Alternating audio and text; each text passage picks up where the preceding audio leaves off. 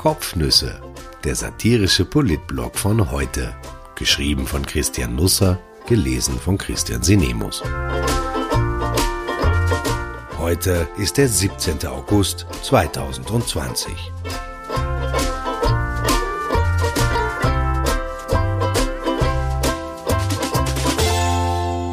Nicht mit uns. Keine Begegnung mit dem Kanzler, eine geistreiche mit Lisa Eckert. Vor Jahrzehnten fuhr meine Mutter einmal mit dem Zug von Klagenfurt nach Salzburg. Es war ein heißer Frühlingstag und kaum jemand in den Waggons. Weil dem Schaffner langweilig war, setzte er sich, nachdem er alle Karten gezwickt hatte, was kein allzu großer Aufwand war, zu ihr ins Abteil, um zu plaudern. Er nahm die Mütze ab, strich sich mit dem Handrücken über die verschwitzte Stirn und sagte, jetzt Homa Ostern kopt, bald Schulferien, Nationalfeiertag, Weihnachten und dann haben wir wieder ein Jahr heruntergebogen. Er sagte natürlich obergebogen, also absolviert, besser hinter sich gebracht, aber weil hier ja auch internationales Publikum mitliest, also auch Leute aus Tirol und Salzburg, habe ich das schnell noch aus der Mundart ins Hochdeutsche übersetzt. Österreich ist traditionell ein Land der Obebieger. Es gibt viele fleißige Leute hier, ich behaupte sogar mehr als in anderen Ländern, aber eben auch Obebieger, Abwarter, Zeitverstreichenlasser, wir lassen es lieber geschehen. Das ist nicht immer das Schlechteste. Oft erledigen sich Dinge, noch ehe man sich zur Erledigung durchgerungen hat, von allein. Sie verschwinden einfach. Jemand anderer erledigt sie für uns oder man stellt fest, dass es besser ist, wenn die Erledigung nicht erledigt wird, weil es gut so ist, wie es eben ist. Bei Corona ist das etwas anders. Das weiß man inzwischen empirisch. Das geht nicht weg, wenn man die Augen zumacht oder zuwartet. Es ist in Österreich ja so, dass Erfahrung nicht unbedingt dazu führt, dass man Fehler nicht wiederholt. Ein Blick auf das Wahlverhalten der letzten Jahrzehnte genügt für die Evidenz. Planung ist uns grundsätzlich fremd. Und wenn das alles zusammenkommt, unsere Fehlerkultur, die Unlust weiter nach vorne zu denken als bis zur nächsten Mahlzeit und das Augenverschließen, dann ist das Malheur angerichtet. Bei der Schule wird es wohl so sein. Ich will ja Bildungsminister Heinz Fassmann nicht Unrecht tun, aber wenn das alles an Planung für den Start in den Herbst ist, was er gestern in der ZIP 2 präsentierte, dann werden wir mit unseren Kleinen bald wieder daheim am Eichentisch sitzen und die Eulersche Gerade üben. Ich bin ja hoffnungslos naiv und habe mir erwartet, da meldet sich in der ersten Ferienwoche jemand bei uns Eltern und fragt einmal nach. Welches Kind hat ein Notebook oder braucht eines? Welche Programme sind da drauf oder gehören drauf? Wie ist das so mit dem Internetzugang daheim? Der Betreuung? Wer macht das? Wer hat Zeit? Alles Paletti gewesen beim Homeschooling im Frühjahr? Parallel dazu habe ich mir gedacht, untersucht ein Team, wie es um die Digitalisierung in den Schulen so steht. Wie ist das WLAN-Netz? Gibt es ausreichend Steckdosen, Computer für die Lehrer? Wissen die Bescheid? Oder tut ein Training Not? Vor allem, welche Software taugt am besten für Distance Learning? Im Frühjahr musste mein Jüngster fünf Programme verwenden. Jeder Lehrer hatte seine Vorlieben. Ein paar kommunizierten überhaupt nur per Mail, andere gar nicht. Ich hatte den Eindruck, dass hier viel System dahinter steckte oder überprüft wurde, wer was macht. Es war halt ein Notbetrieb und jeder tat, was er konnte. Bei einigen fiel das recht dürftig aus. Jedenfalls hätte man daraus lernen und einen Plan entstehen lassen können, was jetzt zu tun ist, wenn Schule ist, vor allem aber auch, wenn keine Schule ist, denn das wird häufig der Fall sein. Ich habe aber bis heute nichts vom Ministerium oder meiner Schule gehört und ich kenne keine Eltern, bei denen das anders war. Bei den Lehrern soll es auch so sein. So taumeln wir im Blindflug in einen September, der Ambitionen zeigt, mit den Ansteckungszahlen des Aprils gleichziehen zu wollen. Fassmann will einzelne Kinder isolieren, bei denen Verdacht auf Covid-19 besteht. Erst wenn deren Test positiv ist, geht die gesamte Klasse in Quarantäne und die Lehrer, die sie unterrichtet haben, dazu. Bis der Test vorliegt, was in Österreich derzeit gut und gerne Tage dauert, waren diese Lehrer allerdings im Lehrerzimmer, haben sich aus der Kantine etwas zu essen geholt, geholt oder waren im nahen Supermarkt. Sie haben sich mit dem Schulwart unterhalten, eine Sprechstunde absolviert, sie waren in anderen Klassen. Die Schülerinnen und Schüler dieser Klassen waren ebenfalls in anderen Klassen, etwa beim geteilten Sprachunterricht. Gehen dann alle, mit denen die Kinder und die Erwachsenen Kontakt hatten, ebenfalls in Quarantäne? Dann sind die Schulen schnell wieder zu und das Land obendrein. Unterricht mit Masken ist Unfug, da hat Fassmann recht. Er will, sagte er gestern in der ZIP 2, keine Maskenpflicht zum Schulstart. Erst wenn die Corona-Ampel in einer Region auf Gelb springt, dann müssen die Kinder etwa am Schultor oder auf den Gängen Mund-Nasenschutz tragen. Die Schülerinnen und Schüler reisen also in öffentlichen Verkehrsmitteln mit Masken an und nehmen sie dann vor der Schule ab. Logisch ist das nicht. Zudem wird es die Corona-Ampel erst nach dem Schulstart geben. Wir fangen also mit irgendetwas an, die Regeln folgen. Wird es Musikunterricht mit Gesang geben, Turnunterricht in der Halle, Schwimmen, Skikurse, Lehrausgänge? Sitzen die Kinder jetzt wieder gemeinsam auf Doppelbänken, keine 20 Zentimeter Abstand voneinander entfernt und das stundenlang, wo doch in der Schule auch die Abstandsregelungen gelten sollen? Kleben die Lehrer in den Konferenzzimmern weiter aufeinander? Warum hat man sich in den Ferien nicht darum gekümmert, dass alle ausreichend Platz haben, Räume, Gebäude angemietet, um Raum zu schaffen? Es gibt so viele ungeklärte Fragen, und ich hoffe inständig, Fassmann kann einen Großteil davon heute in der Pressekonferenz beantworten. Es ist nämlich nicht mehr viel Zeit. Der Kanzler wollte bis Ende August eigentlich schweigen. Schweigen darf man sich bei Kurz grundsätzlich nicht so vorstellen wie bei den Zisterziensern der strengeren Oberwands. Der Kanzler ist kein Trappistenmönch, er spricht in dieser Zeit schon, allerdings nur mit Krone und Österreich, er wird schon wissen warum. In der Epoche seines beredeten Schweigens bürdete sich Kurz eine neue Rolle auf. Er ist nun Regierung und Opposition gleichermaßen. Er präsentiert also als Kanzler Maßnahmen, etwa mehr Corona-Tests, mehr Grenzkontrollen, mehr von allem Möglichen, und wenn das dann nicht richtig flutscht, dann kritisiert er die Durchführung der Maßnahmen seiner eigenen Regierung. Ich denke, er wird sich bei der nächsten Wahl zweimal auf den Stimmzettel schreiben, im Fernsehen Konfrontationen mit sich selber abhalten und dann brutale Koalitionsverhandlungen unter zwei Augen führen, die vor Weihnachten in einem hart errungenen Paket münden. Das Beste aus beiden Welten wird es sein, auch wenn es nur eine Welt ist. Gestern unterbrach der Kanzler das selbst auferlegte Schweigegelübde und lud Medien zu sich, um sich vor ihnen zu erleichtern. Er appellierte, vorsichtig zu sein, warnte vor einem zweiten Lockdown, sagte, das Virus käme nunmehr mit dem Auto nach Österreich. Das ist ein sehr plakatives Bild, nicht ganz stimmig, denn das Virus nutzt natürlich auch andere Verkehrsmittel, Flugzeuge zum Beispiel. Ischgl besitzt darin Expertise. Der Kanzler bat für seine Verkündigung nicht alle Medien zu sich, nur ein paar Auserwählte wurden für würdig erachtet. Die Auserwählten versammelten sich im Kreisgezimmer des Kanzleramtes vor dem blutleeren Nietzsch, stellten sich mit ihren Kameras und Fotoapparaten auf oder hockten sich hin und warteten.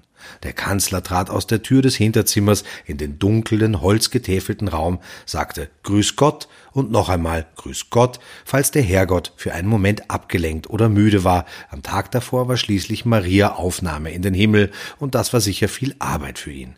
Kurz nickte mit dem Kopf, damit die Cutter später wissen, wann sie den Vortrag schneiden müssen. Er faltete die Hände, ein bisschen Zisterzienser der strengeren Oberwands steckt doch in ihm. Dann redete er nicht ganz zehn Minuten darüber, wie es so um uns steht. Der Termin kam überraschend, für einige kam er gar nicht. Heute gehörte nicht zu den Auserwählten, wurde also nicht darüber informiert, dass der Kanzler spricht. Wir erfuhren erst fünf Minuten vor dem Stattfinden, von dem Stattfinden. Es war eine Kränkung. In letzter Zeit passiert uns das häufiger. Wir werden gern vergessen. Ich weiß jetzt ein bisschen, wie es dem Falter geht. Ich ringe mit mir, ob es nicht auch eine Form der Auserwähltheit ist, nicht an den Thron gebeten zu werden. Vielleicht muss ich das eine Zeit lang beobachten und dann beurteilen, ob ich das mag oder nicht. Eine erste Analyse ergibt allerdings, dass ich es ganz und gar nicht leiden kann, wenn nach Gutdünken entschieden wird, wer zu Presseterminen zugelassen wird. In anderen Ländern spricht man da von Zensur, bei uns gern von Schlamperei. Vielleicht wird bei uns einmal aus lauter Schlamperei die Zensur eingeführt. Hoppla, werden Sie dann sagen. Die Informationspolitik der Regierung scheint grundsätzlich etwas in Richtung Originalität zu metamorphosen. Als wir gestern Vormittag im Bildungsministerium anriefen, wie es denn um die Herbstpläne für die Schule stünde, bekamen wir eine verblüffende Antwort. Heinz Fassmann werde sich Montag in einer Pressekonferenz dazu erklären. Allerdings werde er schon Sonntagabend in die ZIP 2 gehen, um zu erklären, was er am Montag erklären will Weil am Montag nämlich Sommergespräche stattfinden, sind alle Stühle der ZIP 2 besetzt, folglich keiner für den Minister frei. Deshalb verlegte Fassmann seinen Auftritt einen Tag nach vorne. Nur falls jemand glaubt, Verlautbarungen dieser Art und Güte würden sich nach dem Informationsbedürfnis der Bevölkerung richten. Das Anerbieten, durch den Medien eventuell vorab zu verraten, was der Minister in der ZIP 2 und dann am Tag darauf dem journalistischen Fußvolk sagen will, wurde abschlägig beschieden. Wir werden uns in der Redaktion in Hinkunft also mehr Fernseher anschaffen und die Ministersekretäre können uns dann zurufen, welche Sendungen wir uns anschauen sollen, damit wir in die Zeitung schreiben können, was die Ministerriege den Bewegtbildkollegen verraten hat. Das ist noch nicht ganz Weißrussland und auch nicht Ungarn, aber die Richtung stimmt. Gab es den Satz schon oder ist er jetzt von mir? Es finden aber auch gehaltvolle Pressekonferenzen statt. Man darf nicht ungerecht sein. Vor drei Wochen präsentierten gleich drei Ministerien, Alma Sadic, Justiz, Caroline Edstadler, Verfassung und Susanne Raab, Frauen, gemeinsam mit der grünen Clubobfrau Sigi Maurer einen neuen Gesetzentwurf gegen Hass im Netz. Also genau genommen stellten sie keinen Entwurf vor, sondern kündigten an, einen solchen in Arbeit zu haben. Ehe die Pressekonferenz beginnen konnte, drückte Gerald Fleischmann, Kommunikationschef der Regierung, dem Quartett ein Schriftzug in die Hand. Wer zum Termin gemeinsam gegen den Hass im Netz geladen war, wusste folglich auf einen Blick, dass es bei der Veranstaltung um gemeinsam gegen Hass im Netz gehen sollte, denn die vier Frauen hielten tapfer Buchstaben hoch, die den Satz gemeinsam gegen Hass im Netz formten. Es sah aus wie von einem Zuckerbäcker gemacht. Leider wurde, nachdem man sich mehrfach gemeinsam gegen Hass im Netz ausgesprochen hatte, der Schriftzug nicht angeschnitten und die Tortenstücke an die Journalisten verteilt. Stückwerk wäre allerdings eine gute Analogie gewesen, denn es wird in Zukunft in Österreich zwei Arten von Hass im Netz geben. Den guten Hass im Netz in Zeitungsforen und den schlechten Hass im Netz auf Facebook.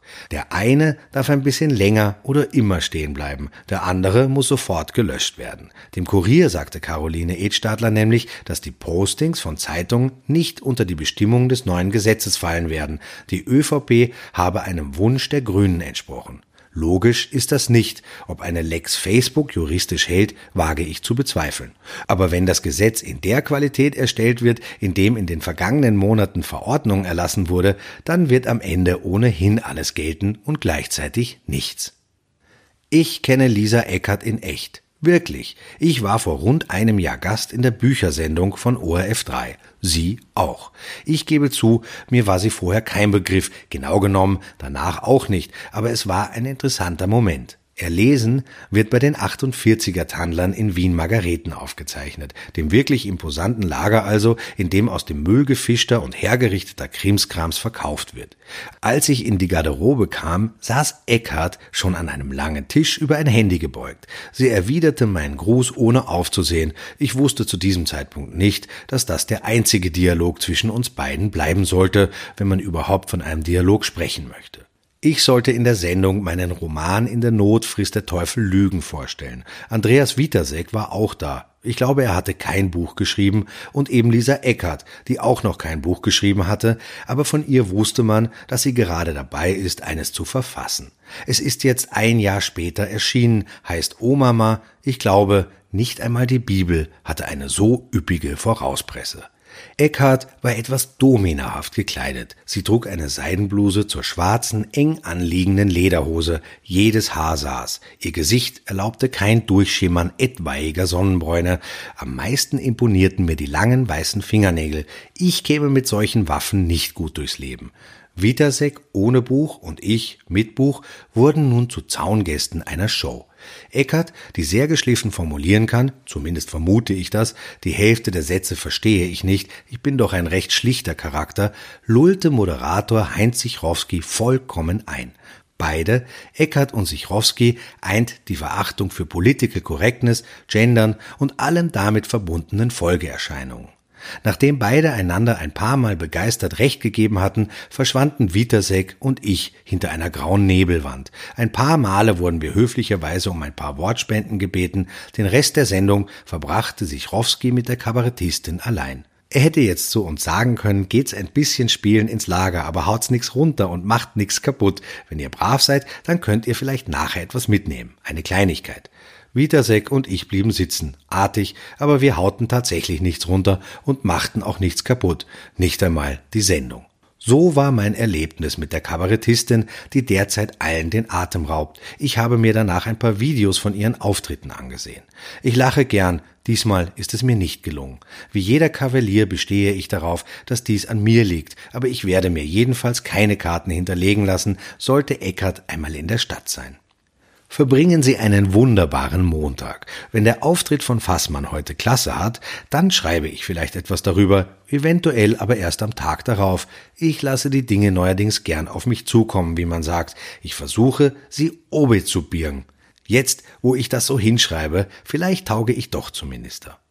Ach ja, falls Sie sich fragen, warum Kurz überhaupt frühzeitig wieder aufgetaucht ist, dann schauen Sie die nächsten Tage einfach genauer hin. Zwischen Bund und Wien ist der Kampf um die Testhoheit voll entbrannt. Michael Ludwig sperrte beim Wiener Stadion ein Testcenter auf, erweiterte es gestern Nacht, weil der Ansturm so groß war. Jeder kann hinfahren oder hingehen und sich kostenlos checken lassen.